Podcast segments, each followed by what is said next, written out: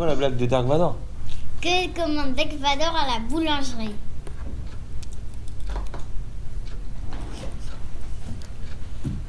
Un éclair.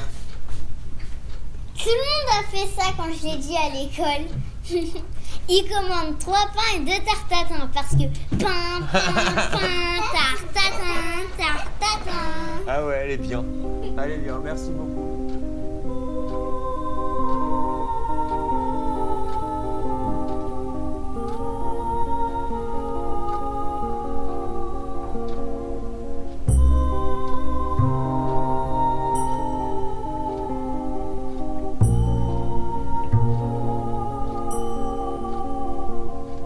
C'est quoi un algorithme Je sais même pas ce que c'est. Non. Tu l'as même quand pas. tu mets un truc comme ça, un autre truc comme ça, un truc comme ça, un autre truc comme ça. C'est comme tu mets, un, par exemple. Non, je, je comprends pas. Allez, T'as en fait, rien figé. c'est ça un algorithme. Hop. Attends, hop, hop. Hop. T'as compris? Des Attends. couleurs différentes. Les mêmes. Regarde. Ça, c'est les mêmes. C'est le même motif.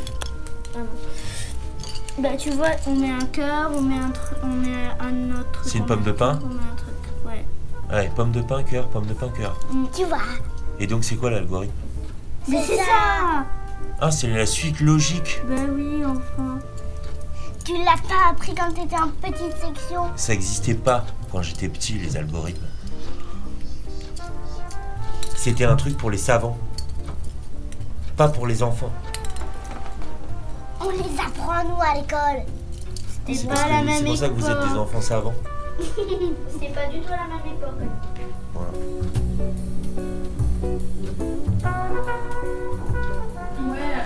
Hollandais. Et si, et si on rajoute rose, ça fait plein flamant rose. Voilà, elle parle en flamand rose. C'est ça. Super.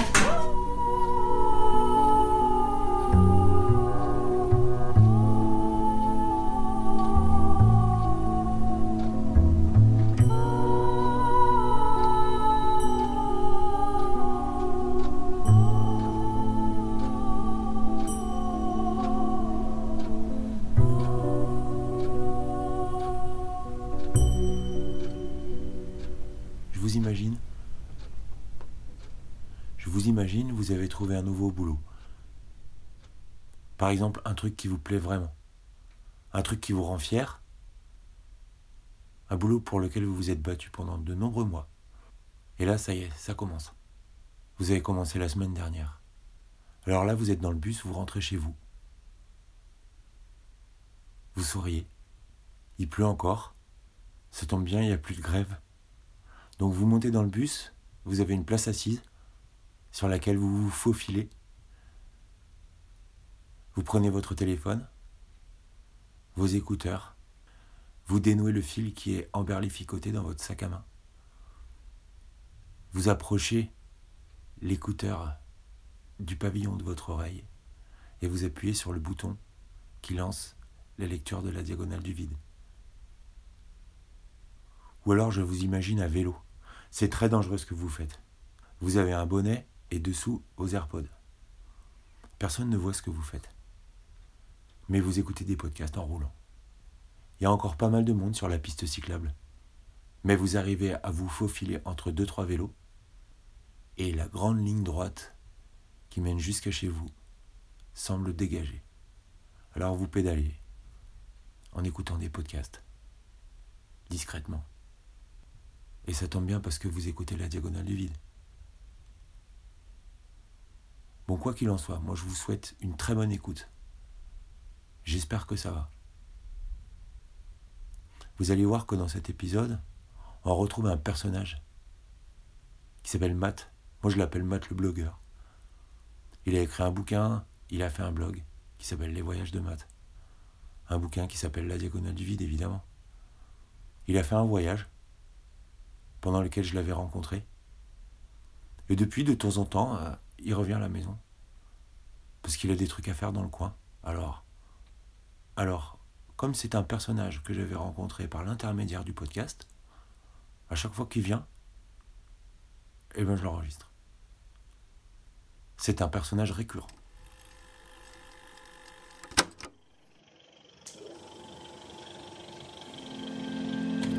Vous écoutez un podcast géographique depuis la diagonale du vide. C'est ici et maintenant.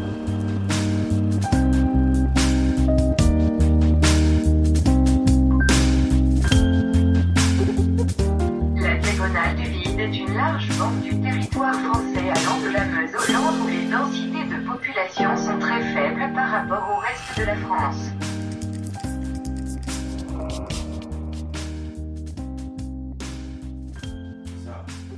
Combien il dit? 2h58. C'est-à-dire 6 heures de bagnole. Ouais. Ça fait un peu long. C'est plus près de Clermont-Ferrand que de que d'Aurillac. hein. Euh, ouais, c'est à une heure de Clermont. Je me rends pas trop compte si euh, les distances. euh, Bah, euh, dans le massif central, les distances sont, Ouais, en fait, c'est pas les distances quoi. sont différentes d'ailleurs. Là, je suis allé, euh, j'ai fait. j'ai- Ah putain, j'ai découvert un coin de ouf. J'étais à Marvejol. Marvejol, tu vois où c'est? C'est à côté Ouais, ouais. de, de l'autoroute là. Attends, C'est en Lozère. Lozère, ouais. Ouais. Mais c'est quand même à côté de l'autoroute. Donc c'est euh, hyper civilisé quoi. Ouais. J'avais un truc à faire au Puy-en-Velay. Et Je me suis dit, je me suis dit, je vais couper. Et j'ai pris une route entre Marvejol et le Puy-en-Velay. Donc il y avait toute une partie que je connaissais pas.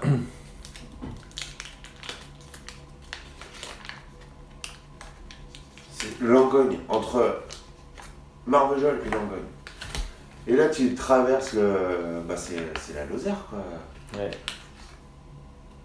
T'as mis combien de temps Ah bah. La route là j'ai mis- dû mettre deux heures. Enfin, Enfin, après pour aller de Langogne au puits tu, mets- tu rajoutes une heure mais. t'as pas trop perdu de temps quoi. Parce que la Lozère, ça peut être un. Bah c'est à dire que. Ça peut être un enfer quoi en bagnole. Enfin un enfer si t'es pressé quoi. Ouais non moi j'étais pas pressé. Franchement j'étais pas pressé. J'ai beau, T'en finis pas d'arriver quoi.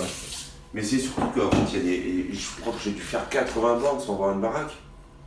Ah ouais. Il y a un espèce de, de parc naturel là dans ce coin là-bas. Avec des, un- des lacs, des retenues d'eau, des, des, des, des glandes avec des bruyères, des, des, des sapins. euh. C'est assez dément quoi. Hmm. Bah c'est le département le moins peuplé de France. Hein. Du coup, euh, forcément il y a un peu de nature. Il y a un moment donné, euh, je suis- allé dans un Airbnb, non, dans un gîte de, de, de pèlerins, quoi. C'était de l'autre côté, là. Euh, plutôt vers Agen, dans ce coin-là. Je tombe sur une. Je discute J'étais le seul client. Euh, la tenancière du gîte était, euh, était là, sa famille était pas là. Donc au petit déjeuner, je me retrouve à déjeuner en tête à tête avec une dame, quoi. Qui était, euh, qui était l'hôtesse. Et, euh, et qui m'explique qu'elle vient de la Lozère et qu'elle s'est enfuie de Lozère. Elle me dit, mais euh, là-bas, les gens, c'est des, euh, c'est des, c'est des fous. C'est-à-dire, euh, t'as des, les gamins, pour se distraire dans la campagne, ils prennent des quads et ils vont balancer des, des, pavés- des, des cailloux sur les toits euh, des, des- des vieilles personnes pour casser les tuiles, en fait. Ah bon Et elle me disait ça. Et comme ça, genre avec son bol de café, comme ça, oh là là, mais moi j'y retournerai plus jamais, les gens ils font ça. Quoi. Je sais pas si c'est. Bah. Moi, je sais pas, c'est pas ce que j'ai ressenti. Ah ouais, non, moi j'ai j'ai- j'ai, euh, été pris en stop euh, par une nana qui était institutrice et qui disait euh, que les gamins de Lozère ils ont euh, un super niveau euh, national parce qu'il y a moins de gamins par euh, prof et que du coup ils ont le temps de s'en occuper et qu'ils cartonnent. Et que bien qu'étant brillants à l'école, il y a pas mal de gens qui préfèrent euh, euh, avoir des emplois euh, sous euh, pas sous-payés, mais tu vois, euh, en deçà de leur capacité pour pouvoir rester en Lozère. Parce que euh, Bah, il faut dire qu'il y a des gens qui restent. ils se sentent bien. Je crois, enfin, c'était pas par le goût du sacrifice quoi. D'accord. Et elle, elle était ravie d'être là. hein. Eh, mes potes, ils sont aussi euh, ravis d'être là. Bah, en tout cas, la dame euh, qui m'avait raconté ça, c'était barré. Mais c'est peut-être aussi pour ça qu'elle m'a raconté ça. Ouais. Donc peut pas construire une théorie géographique sur une, euh, un Sur témoignage. un témoignage. Sinon, c'est de la connerie. D'ailleurs, je me suis bien gardé de théoriser sur la diagonale du vide. Ouais.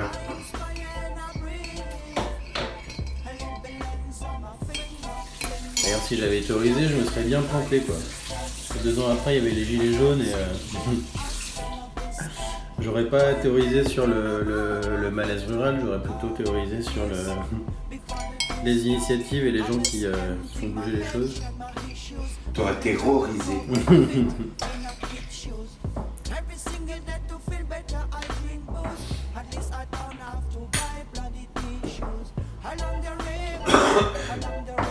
Vous en avez ici des gilets jaunes. Bah, ils ont un vélo. Ah, bah oui. T'as pas vu des cabanes, toi T'es passé par où pour revenir de Rodez Par de café Bah, c'était surtout euh, la nuit quoi. Il y a un beau, une belle cabane à Rodez, au rond-point du haut, là. Ah ouais Là, t'en as une à une à Villeuf. Ils ont construit à Villefranche. Le Rouergue. Ils ont construit un village et il y a eu des. Leur camp s'est fait saccager par des anti-gilets jaunes. Du coup, ils ont reconstruit un camp euh, avec des banderoles, euh, des murailles en carton, avec euh, contreplaqué, avec des fausses pierres dessinées. C'est le village gaulois. Donc, il y a tout un espèce de camp fortifié en palette avec une tour de guet. euh, les mecs, ils ont bien flippé. Ah ouais. Along the river, along the river, running through the liquid surface of. Cool breeze blowing slowly, I.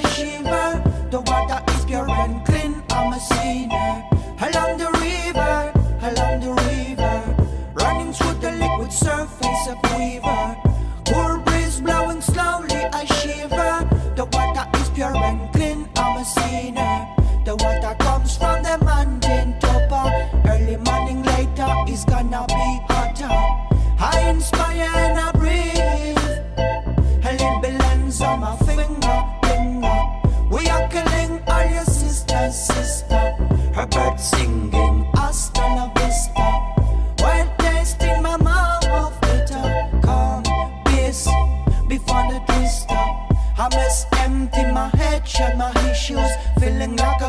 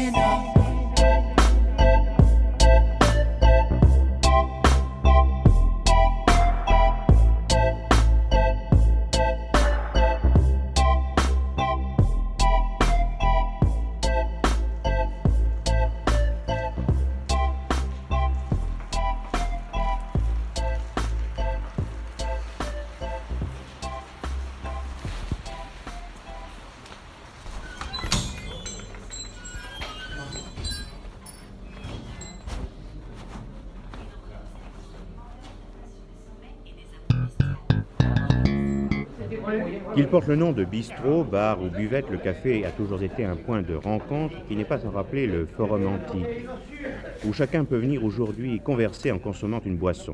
Nous laisserons le thé aux Anglais, la bière aux habitants d'outre-Rhin, car la boisson nationale française reste toujours le vin, suivi des alcools de fruits ou de plantes.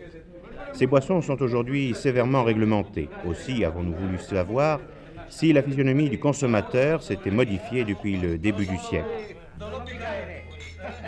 Monsieur Porte, vous êtes le maire d'une petite commune rurale. Combien d'habitants dans votre commune 412, 412 habitants. Votre métier vous amène à sillonner la campagne. Vous voyez la vie des paysans, enfin des gens de la campagne. Je la connais bien celle-là parce que je suis de cette classe moi-même. Est-ce qu'on boit beaucoup à la campagne? On boit pas mal. Oui. C'est une des distractions de la campagne. Quand on se rassemble plusieurs, eh bien, on- le plaisir de trinquer. Qu'est-ce qu'on boit? Du vin rouge, du vin rouge du pays en général. Et puis certainement des apéritifs pas mal aussi. Oh, le champagne, non. Non. Le champagne, c'est trop cher, le champagne. Non. Enfin, on boit surtout du, du bon vin rouge. Des alcools Euh, de moins en moins d'alcool euh, eau de vie. De moins en moins. La gnôle, par exemple. L'agnole, de, de moins en moins d'agnole. Non. Alors c'est en régression, vraiment? Et voilà, bon, bienvenue, euh, bienvenue à tous. Première dégustation euh, ici. Donc, euh, bien content de nous avoir euh, tous autour de la table. Euh, on va essuyer les plâtres. Bon, rassurez-vous, j'ai fait pas mal de dégustations dans ça, donc euh, c'est pas, la, pas la première rencontre. Euh, du coup, initiation à la dégustation ce soir, le thème, parce que, euh, comme vous savez, on va faire des dégustations après euh, tous les mois. Il y aura des thèmes à chaque fois. On commence par un basique, parce qu'avant tout, c'est important mais de commencer par, les bases, savoir, déguster, savoir comment on déguste, savoir comprendre, parce que la dégustation, je regardais la définition tout à l'heure, c'est goûter attentivement et lentement, d'où la présence des crachoirs. Euh, une boisson ou un aliment pour en apprécier les qualités. C'est vrai que la définition, ça veut tout dire. Euh, du on peut dire si on aime ou on n'aime pas, mais le principe de la dégustation, euh, c'est euh, de ces cours-là, c'est d'essayer de se donner un peu une base commune de vocabulaire pour pouvoir les décrire. Souvent, il y a, deux cas, il y a les personnes qui essayent d'utiliser des mots un peu compliqués, mais qui, ou des mots qu'ils ont entendus par ailleurs, mais qui ne savent pas forcément les utiliser à bon escient. Il y a quelqu'un il n'y a pas très longtemps qui me demandait, une cliente qui me dit j'aime un rouge euh, euh, minéral. Alors les rouges déjà minéral, c'est pas forcément un rouge minéral, c'est pas forcément, euh, c'est plutôt sur des blancs qu'on retrouvera ce vocabulaire-là. Donc, du coup, je suis un peu étonné. Je dis, c'est- c'est-à-dire, ben minéral avec un goût de bois. c'est pas pareil. Ah, c'est pas du tout, du tout pareil. Alors donc du coup, j'ai invité à ce soir, elle n'a pas pu venir, mais euh, mais c'est voilà, c'est d'essayer d'avoir une, une base un peu commune, parce qu'il y a deux, deux aspects, il y a cet aspect-là, puis il y a un autre aspect, c'est les, les journalistes qui essayent de sortir des grands mots hyper sains, hyper compliqués, de garrigue euh, provençale, de, de- d'aubépine euh, exposé sud-ouest, fait de trucs mais qui ne veulent absolument rien dire. Et, et du coup, euh, ça, ça perd un peu tout le monde, et du coup, même ça crée un peu une barrière entre le dégustateur non averti et puis euh, cette espèce d'élitisme qu'on peut retrouver euh, dans la dégustation, qui au final pas, voilà, pas hyper, hyper agréable. Donc euh, le but c'est de prendre un peu les bases et puis expliquer que c'est vraiment pas compliqué de déguster, que ça se fait facilement, euh, qu'il y a une façon de le faire en fonction euh, bah, du cadre où on le fait. Euh, il y aura des dégustations professionnelles, on va vraiment décrire le vin, chercher, chercher les erreurs, tu as dû en faire, mais là c'est vraiment chercher les erreurs, chercher qu'est-ce qui va pas, comment on peut l'améliorer. On le fait tout le long du processus de fabrication du produit, que ce soit un spiritueux, une bière ou, ou un vin, pour essayer de voir qu'est-ce qui cloche, qu'est-ce que, comment on peut rectifier. Donc ça c'est vraiment quelque chose de très professionnel. Il y a des dégustations euh, euh, plus amicales entre amis, on, va essayer de voir, de les rechercher des arômes, on essayer de comprendre un peu pour, pouvoir en parler. Puis après, il y a des dégustations où juste bon, on va se faire plaisir parce qu'on est autour d'une table avec un bon repas. On va pas se prendre la tête, mais il y a quand même une dégustation parce que quand on goûte, on est un peu. On goûte ce qu'on a dans le plat, on goûte ce qu'on a dans le verre, et puis on essaye de voir, comme vous avez fait euh, pour la plupart d'entre vous des soirs à la Renaissance. C'est ça, c'est la dégustation. On va goûter à la fois ce qu'il y a dans le plat, à la fois ce qu'il y a dans, le- dans le vin, et on va, voilà, on va essayer de, de trouver l'accord qui est bon pour, euh, pour passer un bon moment. quoi. Du coup, euh, on va commencer euh, sur un petit jeu assez, assez sympa.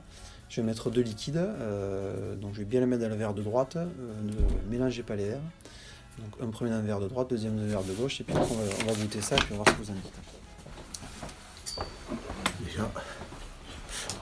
Droite et gauche, c'est quoi chaud. Droite, c'est comme c'était Déjà, il ne faut pas mélanger sa droite et sa gauche. Mais bon, des fois ça arrive ça.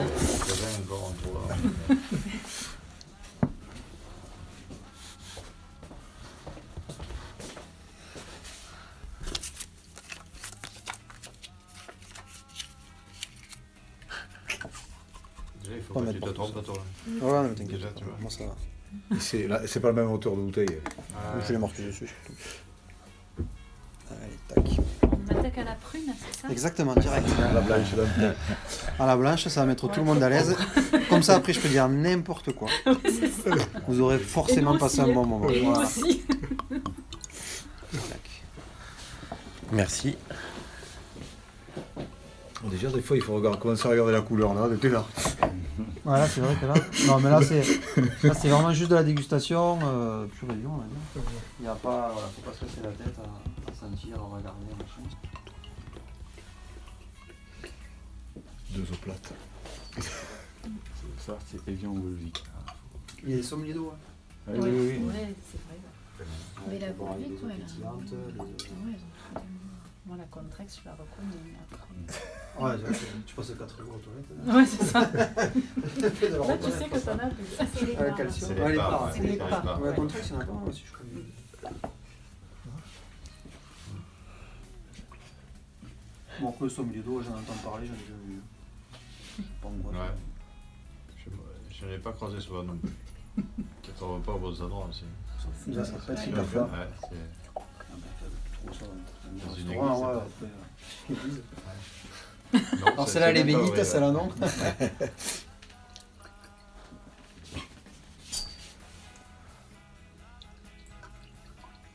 Tac.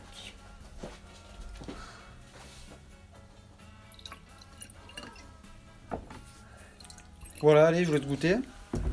De Commence par lequel. Si vous voulez. Il n'y a pas de, il n'y a pas de règle. Vous goûtez, puis vous me dites euh, ce que vous en pensez.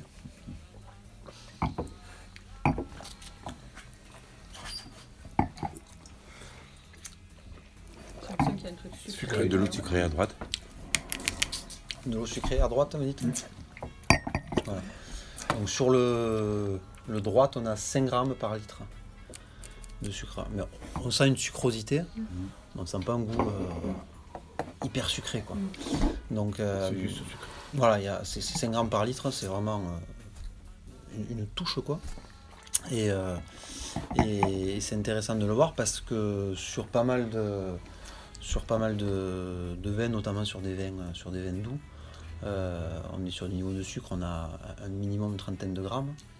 Et même à 30 grammes, c'est peu. pour un vin sucré, on, peut, voilà, bah, on peut aller sur des taux bien plus, bien plus, bien plus importants. Mais euh, juste pour voir un peu la perception du, du palais entre un vin doux, un vin sucré, euh, enfin un vin sec, un vin doux, un vin liquoreux, donc là c'est des paliers de sucrosité. Euh, c'est le premier, voilà, la première chose à savoir parce que euh, après on va aller plus loin dans la, dans la dégustation, mais voilà, là, on ne le sent pas, on ne sent pas le nez, le, le- le nez ne sent pas la sucrosité, c'est exclusivement la bouche qui le sent, c'est avec les papilles qu'on le sent, c'est vraiment pas avec le, le nez ou de la rétro-olfaction. les vieux se faisaient vieux tout en buvant de l'alcool.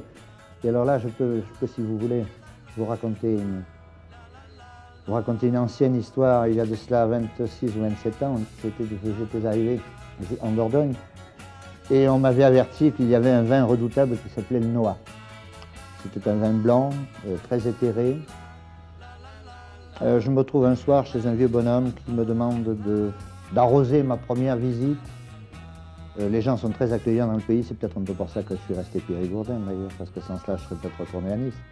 Mais enfin, euh, le brave vieux m'offre du vin blanc, j'ai cru, en me disant, je lui ai demandé est-ce qu'il y a du, noix là-dedans. Il dit, je vous garantis, il n'y en a pas un seul grain, vous pouvez, le boire tranquille. Et effectivement, le gars avale la moitié de son verre de vin, et j'essaye de le goûter. C'était un effroyable alcool que l'on appelle ici le brûlot, c'est-à-dire un alcool qui devait être aux environs de 80. Et le vieux brave homme qui avait 80 ans le buvait à plein verre. J'ai eu toutes les peines du monde à m'en débarrasser en l'envoyant dans la cheminée qui était derrière moi. J'ai failli faire mettre le feu à la maison. Et le bonhomme, tout content de voir que j'avais bu son alcool, m'en a offert aussi fait un deuxième verre. Je suis arrivé à l'éviter, mais lui, il a avalé. Il avait 80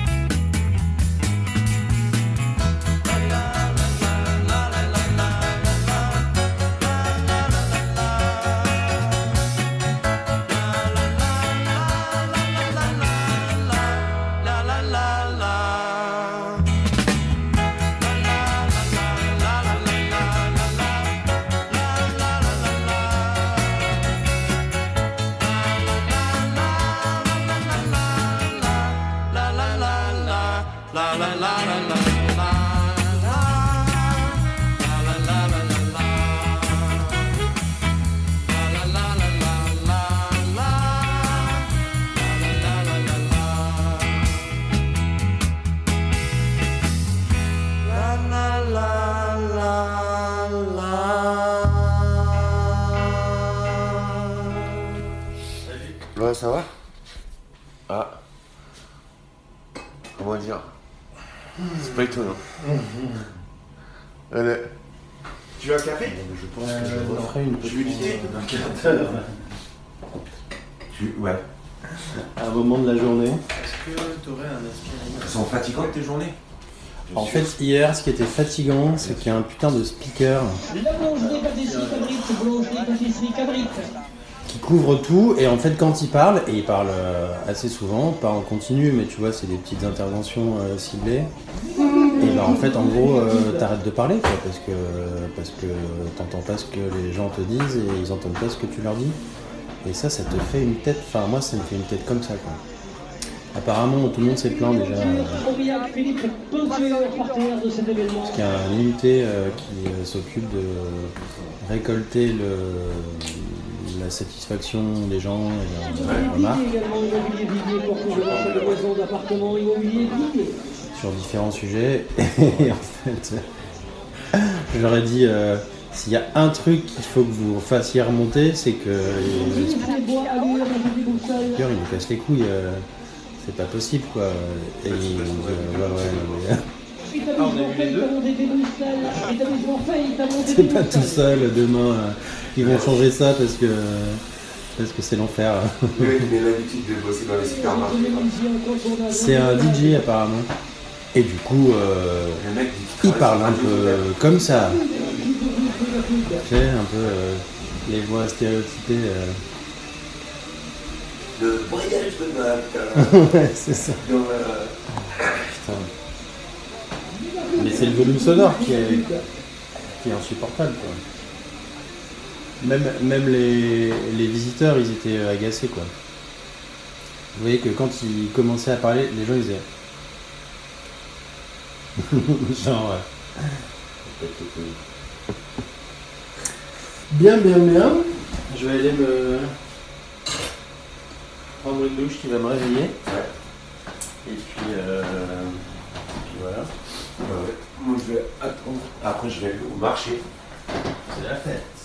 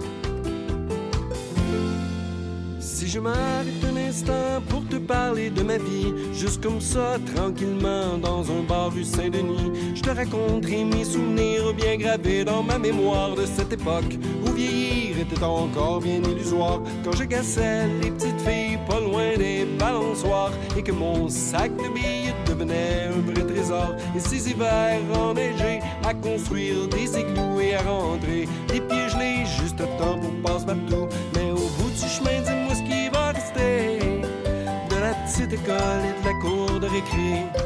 Quand les avions de papier ne partent plus au vent, on se dit que le bon temps passe finalement comme une étoile filante.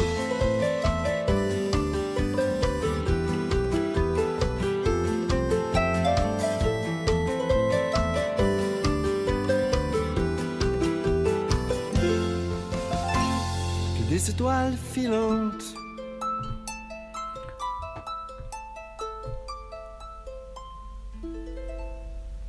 Voilà, j'ai fini, j'ai terminé. Je vous remercie d'avoir écouté. Je vous remercie de l'attention que vous portez à mon travail. Je vous remercie de l'intérêt que vous portez aux habitants de cet endroit. Et je vais aussi remercier particulièrement quelqu'un qui m'a envoyé une carte, une carte de vœux, figurez-vous.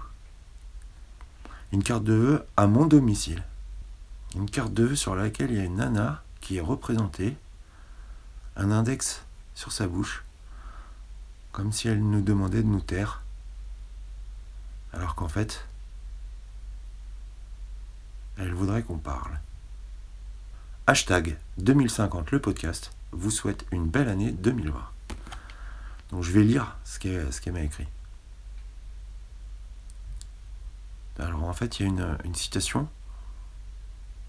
mais j'ai pas mes lunettes. Je vais essayer de la lire. Et si imaginer le futur était le premier pas pour changer le présent? Bah voilà, je suis d'accord. On n'a rien de mieux à foutre de notre présent que de préparer un futur qui serait confortable pour nous et pour les autres. Ça, c'est moi qui rajoute. Cher Benoît, merci pour la beauté et la poésie que tu captes et dessines pour nous avec ta diagonale.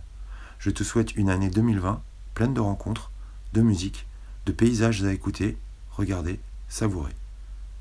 Bise Rebecca. Ouais. Merci Rebecca.